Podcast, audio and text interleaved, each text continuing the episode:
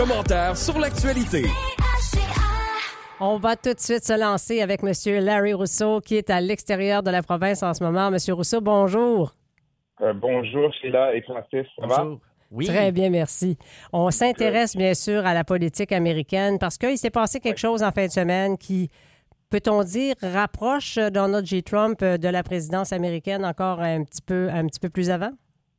Certainement qu'il est gagnant. Il n'y a, pas à dire. Et d'ailleurs, quand les dernières élections en 2020, M. Trump, qui était alors le président sortant, il avait tout changé les règles pour que presque tous les États où les républicains font des primaires maintenant, si tu gagnes avec 50 plus 1, la majorité, tu rafles tous les délégués de l'État. Ça fait que là, lui, là, il, va, il, non seulement est assuré du victoire. Pourquoi? Parce que constamment, il obtient 60-70% Mais le revers de la médaille, c'est que c'est pas l'unanimité il ne fait pas, il parle de l'unité du parti dans son discours de, de, qu'il a gagné samedi soir, mais c'est pas, c'est, pas tout à fait exact. Madame Haley, elle a eu 40% des votes euh, qui ont été exprimés. Ça veut dire que quand à 60% c'est pas l'unanimité. Et en même temps, elle est en train de ramasser beaucoup, beaucoup d'argent. Là, là, ça va tirer à sa fin là, pour elle, probablement. Là. Mais quand même, c'est quelque chose à retenir parce que quand on va être au présidentiel, au général, ce monde-là là, qui n'ont pas voté pour lui, mhm. qu'est-ce qu'ils vont faire? C'est la grande question. Qu'est-ce qu'ils vont faire au mois de novembre? Est-ce qu'ils vont rester chez eux? S'ils restent chez eux, c'est un vote par défaut pour les démocrates. Alors, ça va être très intéressant à suivre. Mm, oui, absolument. Et on va suivre ça avec vous et avec votre mhm. œil euh, aiguisé. on parle maintenant, on, revient au Canada. Bon, certaines personnes commencent à être sceptiques pour euh, cette, on peut dire, cette entente entre les libéraux et le NPD, mais euh, on a vu que ça tient encore, surtout avec ce programme d'assurance médicaments. Là. Ben, écoutez, vous savez, là, les sceptiques seront toujours confondus. Mhm. Ben, encore une fois, ils se trouvent à être confondus parce que tout le monde disait que l'entente allait justement euh, ça va être brisé. Le mm-hmm. divorce, ça ne passera pas.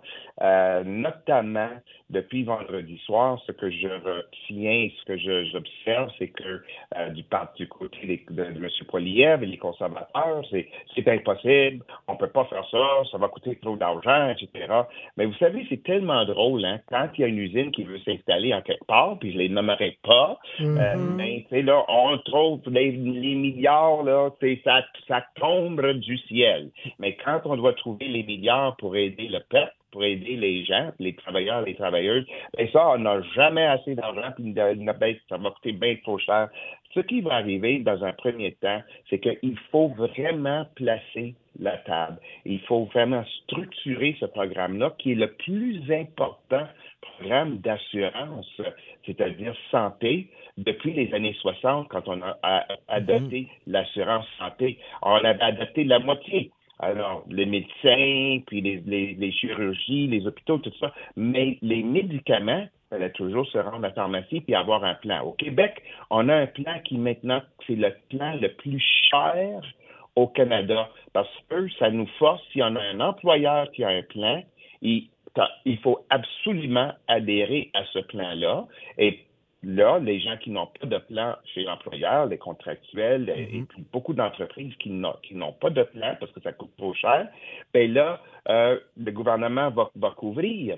Mais le problème, c'est que du côté des employeurs qui ont des plans, là, les prix montent tellement rapidement là, que là, du côté syndical, on est en train de le dire de façon unanime, il faut faire quelque chose, il faut arrêter ça. Et c'est ce qui a donné du vent dans les voiles, non seulement au Parti libéral, mais euh, avec le, NPD pour dire, là, ben, il faut faire quelque chose.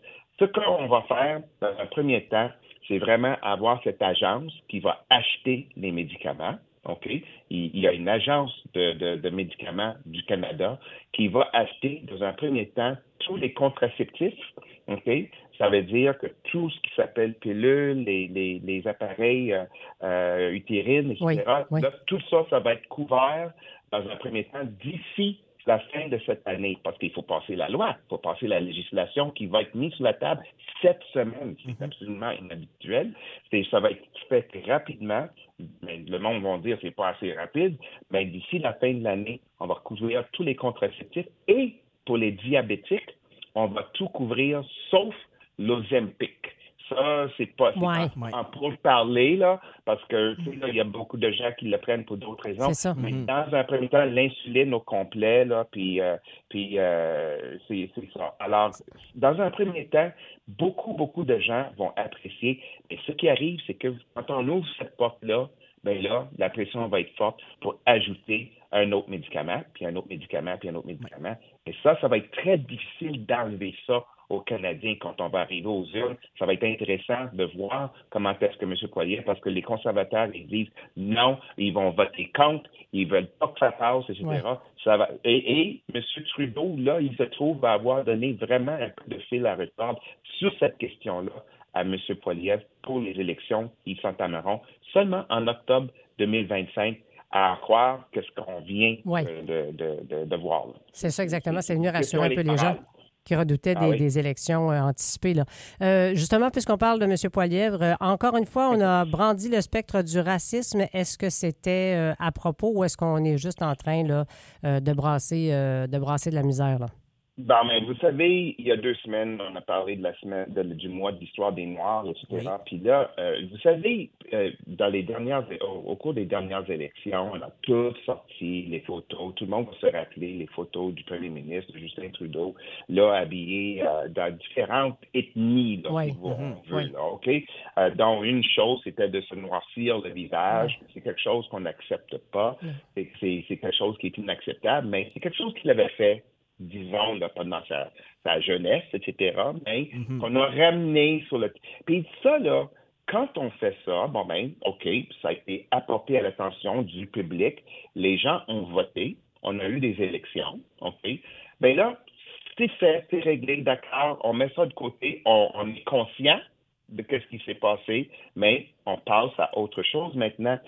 Moi, c'est mon opinion personnelle, mais comme personne de race noire, si moi j'ai un problème avec ça, Mhm. je pense que c'est plus correct si moi, ou bien si, tu sais, il, il y a une photo, euh, il est habillé avec le, le, les, les, les plumes, le plumage Ouais. des Autochtones. Oui. Bon, mais si les Autochtones ont un problème avec ça, moi, je trouve que c'est plutôt quelqu'un de race noire ou bien quelqu'un des- de, de la communauté autochtone Mhm. qui devrait soulever la question. Mais M. Poilievre, là, en blanc, OK, pour faire de la politique avec ça, je trouve que c'est mal placé.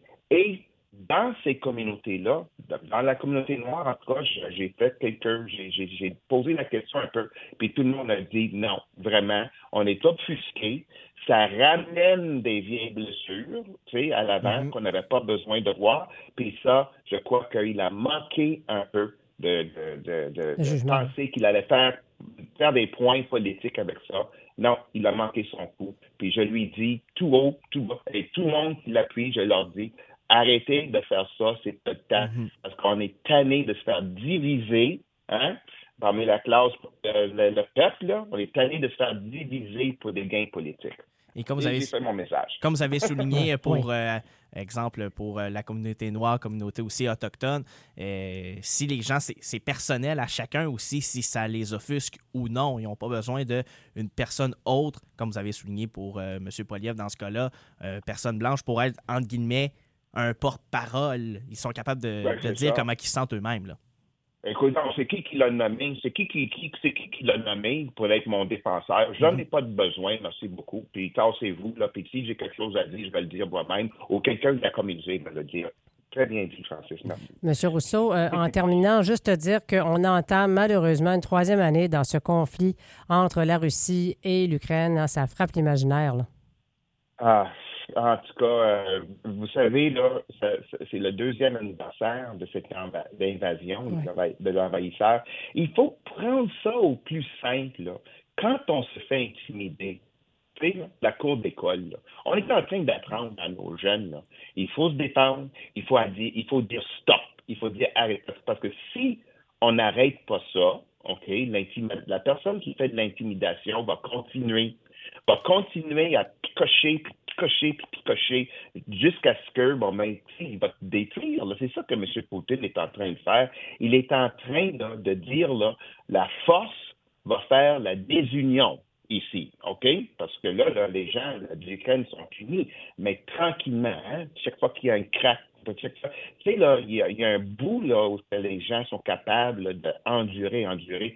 C'est pour ça qu'il faut continuer à, appuyer nos amis en Ukraine, parce que la souveraineté et la démocratie qui est votée par un peuple, il faut la respecter. Et ça, quand un pays qui est énorme comme la Russie veut ne mm-hmm. pas respecter son voisin à côté, ben c'est qui dans le monde aujourd'hui qui va être respecté. C'est ça le problème. Il faut mettre fin à cette histoire-là. Puis ça, qu'est-ce qui se passe aux États-Unis en ce moment, là, avec toute cette histoire de ne pas vouloir euh, financer. Puis ça, c'est M. Trump, là, qui est un grand ami de M. Poutine. Ça, là, tout ça, là, c'est, ça, ça me désole de voir ça. Mais à quelque part, j'ai quand même confiance que peut-être la majorité des Américains, euh, au mois de novembre, ils vont dire non, nous autres, on voit à travers tout ça, là, puis on va prendre la bonne décision au mois de novembre, puis M. Trump, on va le tasser. J'espère. Beaucoup de matière à réflexion vous nous donnez cette semaine, M. Rousseau. Merci beaucoup. Bon séjour où vous êtes. Et euh, on se reparle dans deux semaines. Un gros merci. Les gens peuvent aller réentendre ce commentaire au crgr.fm. Merci beaucoup et bonne semaine à tout le monde. à vous aussi.